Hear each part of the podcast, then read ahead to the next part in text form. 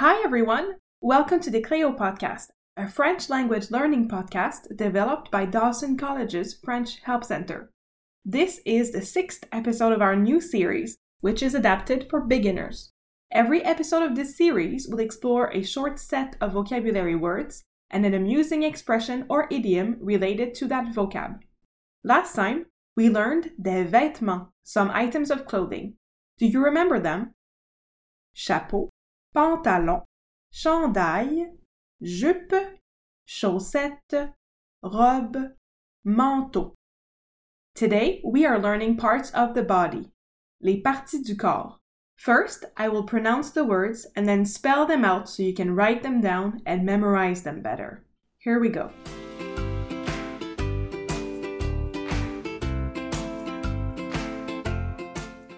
Tête, head nez, nose, yeux, eyes, bouche, mouth, main, hand, doigt, finger, pouce, thumb, pied, foot, orteil, toe, tête, nez, yeux, bouche, main, doigt, pouce, pied, orteil.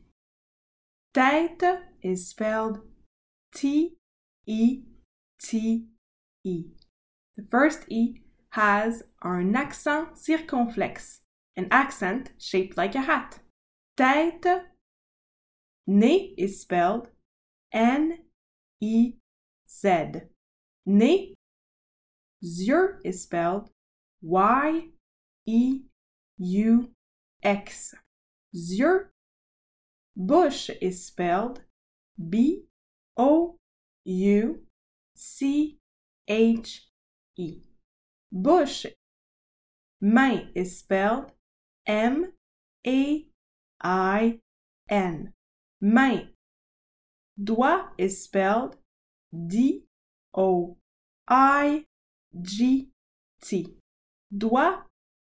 Pouce is spelled P O U C E. Pouce. Pied is spelled P I E D. Pied.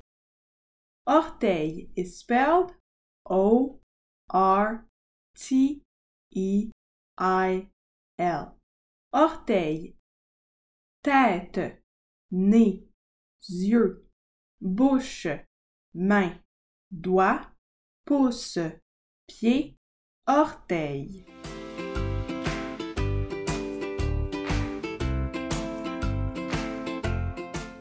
Now let's move on to our expression. In French, we have an expression that is avoir les mains pleines de pouces. Avoir les mains pleines de pouces. Avoir les mains pleines de pouces. This one uses two words we have just learned.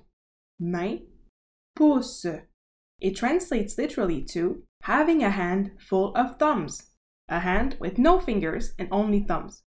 Now, we know that we have both fingers and a thumb in each hand. Thumbs are much shorter and not quite as useful as fingers, are they not? So, this expression is implying that someone who has only thumbs and no fingers is someone who is very clumsy. So next time you drop something by accident, you can now say J'ai les mains pleines de pouces. I have hands that are full of thumbs. Before we finish, let's repeat our vocabulary words one last time. Tête, nez, yeux, bouche, main, doigt, pouce, pied, orteil. That's it for today's episode. Have a great day, and we'll see you next time on the Cleo Podcast, Beginner Edition.